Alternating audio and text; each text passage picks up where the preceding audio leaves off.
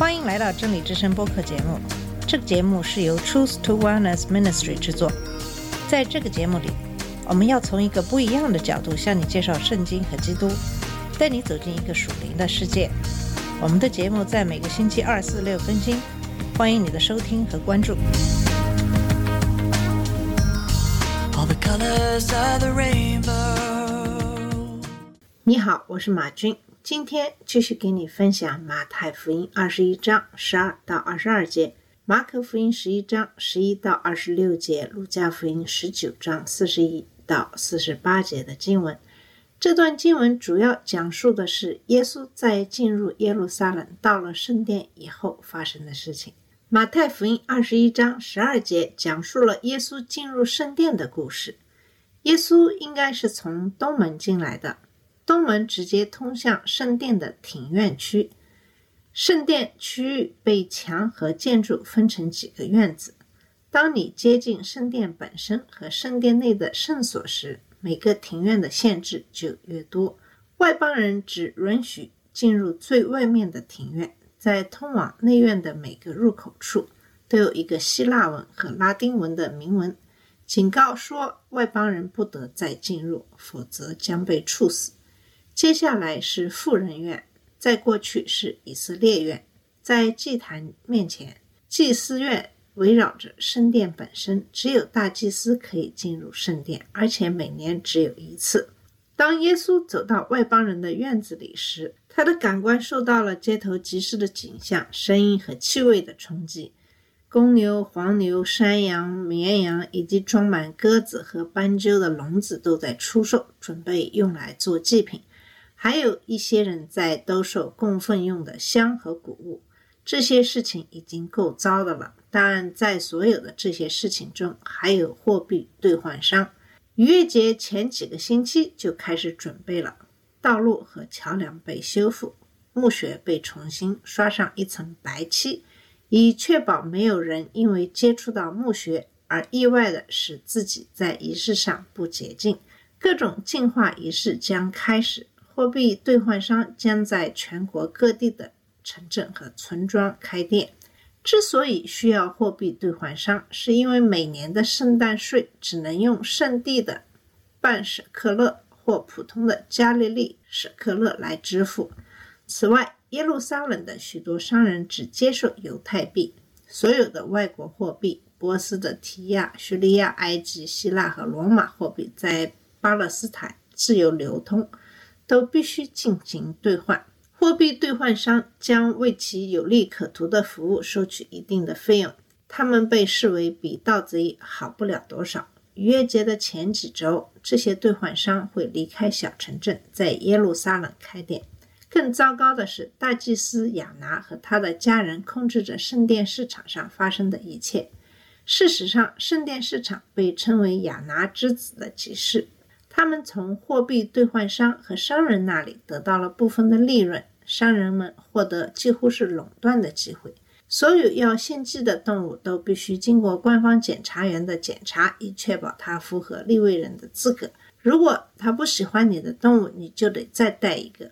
这里的腐败现象也很普遍，结果是人们基本不得不以极大的价格从耶路撒冷的亚拿商人那里购买他们的祭祀动物。当耶稣看到了这样的情形之后，以下将要发生的事情就是耶稣洁净圣殿。在马太福音二十一章十二节记录了耶稣对所看到的事情的反应。耶稣进了殿，把那些在店里买卖的人都赶出去了，又把兑换银钱的桌子和卖鸽子的座位掀翻了。这是耶稣第二次将商人赶出圣殿。几年前他就这样做了。但这次他对他们的指责更加强烈。马太、马可和路加都记录了他对他们说：“经上说，我的殿要称为祷告的殿，你们却使它成为强盗的窝。”在第一次接近圣殿的时候，也就是在约翰福音第二章记载的，耶稣只是告诉他们不要把他父亲的房子变成商品的地方。但现在耶稣引用了两段经文。在以赛亚书第五十六章第七节中，神说：“我的殿要称为万民祈祷的殿。”这就是大卫收集材料建造圣殿的目的，也是所罗门献给圣殿的目的。外邦人的院子应该是那些不认识神的人可以来了解他，并被指导如何敬拜他的地方。他应该是在不幸的人面前展示对神的敬拜，使他们能够相信的地方。相反，它变成了一个与任何异教宇宙周围没有区别的地方。对神的敬拜被变成了一个赚钱的事业。如果这只是一个诚实的商人在一个不适当的地方提供他们的产品和服务，那就够糟的了。但这些商人的做法是腐败的，他们是盗贼。耶稣在引用耶利米书七章十一节时就是这样称呼他们的。这一代人和耶利米时代的人一样堕落，他们把神的祷告变成了强盗的巢穴。耶稣并没有把所有的商人都赶走。然后自己离开，他留在那里，确保他们不会再回来。马可福音十一章十六节补充说，耶稣不允许任何人带着货物通过圣殿。显然，从城里来或去的人都会抄近路穿过圣殿，而不是使用普通的道路。耶稣不允许他们把圣殿当作普通的道路来亵渎上神的祈祷之所。你会认为那些商人或腐败的祭司会阻止耶稣？他们还有很多人，再加上他们也有圣殿的守卫，但他们在耶稣面前逃走了，甚至没有争论。部分原因可能是因为他们害怕那些憎恨他们的人。几十年后，人们自己确实反抗了这种腐败，并把商人赶出去了。但比对人民的恐惧，更多的是对耶稣本人的恐惧。这是神在工作。随着这些奸商被赶走，盲人和瘸子开始进来。马太福音二十一章十四节指出，瞎子和瘸子在店里来找他，他就治好了他们。我们再次发现，耶稣对有需要的人充满了同情心，他治愈了他们。这又一次表明，神抵制骄傲的人，却给谦卑的人以恩典。当耶稣行这些神迹时，祭司长终于有了反应。圣殿里的孩子们开始模仿他们前一天听到的赞美。马太福音二十一章十五到十六节说，祭司长和文士看见他所行的奇事，以及店里喊着“何萨那归于大卫的子孙”的孩子，就发怒，对他说：“你听见这些人说什么吗？”耶稣对他们说：“听见了。难道你们没有读过，从婴孩和吃奶的孩子口中，你为自己预备赞美吗？”这些祭司长是腐败的，但他们并不愚蠢。他们对耶稣扰乱他们的生意没有公开说什么，但现在耶稣从这些孩子那里得到了作为弥撒亚的赞美，他们再也无法忍受了。他们必须摧毁他，而要做到这一点，他们必须先诋毁他。他们不相信他是弥撒亚，所以他接受孩子们的赞美一定是对他的亵渎。他们想让耶稣让他们安静下来，就像前一天他们想让他让人群安静下来一样。但耶稣利用这个机会，再一次宣称他是弥赛亚，他是神。耶稣简单而尖锐的回答是：他听到这些孩子的赞美，他们可能是十二或十三岁的小孩，过了成人礼。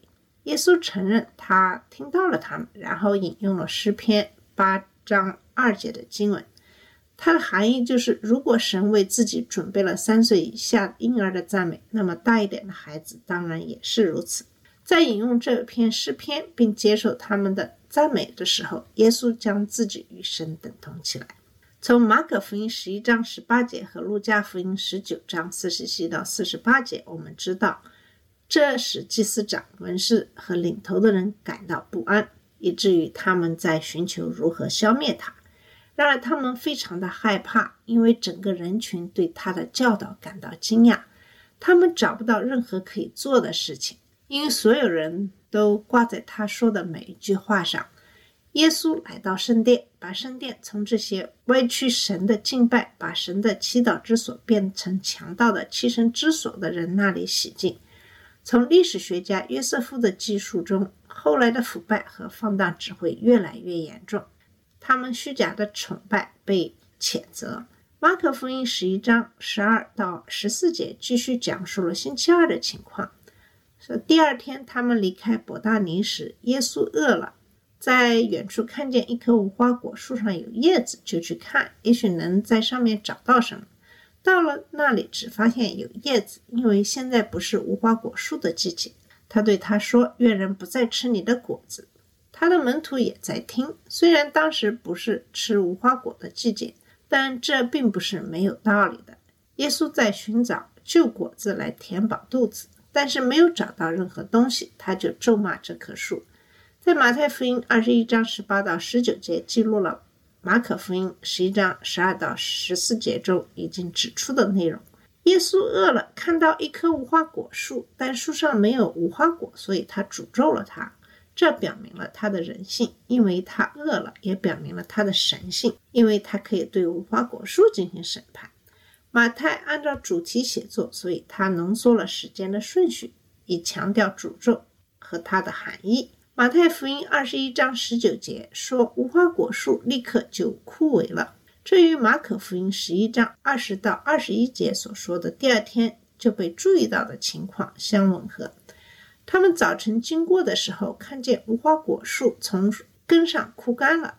彼得被提醒了，就对他说：“拉比，你看，你所诅咒的那棵无花果树已经枯萎了。”他和其他门徒都很惊奇，问：“无花果树怎么一下子就枯萎了呢？”他们对一棵树能如此迅速的死去感到惊奇。树木通常需要很长的时间才能死亡。但有些疾病可以相对快速地杀死它们。这方面的一个例子是苹果树和梨树的火烧病。它之所以被命名，是因为叶子和茎的外观被烧焦。这种疾病可以存在一段时间，但一旦它进入向树输送水和土壤养分的组织，它可以在几周内杀死茎和枝体，在一个季节内杀死整棵树。这个速度非常的快，但是这棵无花果树只用了一天就枯萎了，这真是不可思议。这棵无花果树对以色列来说是个象征，国家通常也需要很长的时间才能死亡，但一旦他们的生命之源被切断，他们也会很快死亡。以色列已经生病了，腐败开始攻击他的生命之源，用不了多少年，耶稣的预言就会应验，以色列国将迅速死亡。这是当天晚些时候在圣殿中发生事情的前奏。犹太教的叶子都出来了，人们蜂拥进入耶路撒冷敬拜神，但这些叶子只是掩盖了那里的空虚，就像园子里亚当和夏娃身上的无花果叶子一样，他们只为他们的裸体提供了表面上的遮盖，就像耶稣在路加福音第十三章中所讲的无花果树的比喻一样。主人给了无花果树额外的时间去结果，但现在时间已经不多了，它将被砍掉。以色列的时间已经不多了。当耶稣在一天前为耶路撒冷哭泣的时候，他就预言耶路撒冷将被摧毁，圣殿将被夷为平地。好了，今天的节目就先到这里，在下期节目里会继续给你分享耶稣洁净圣殿的故事。谢谢你的收听，我们下次节目再见。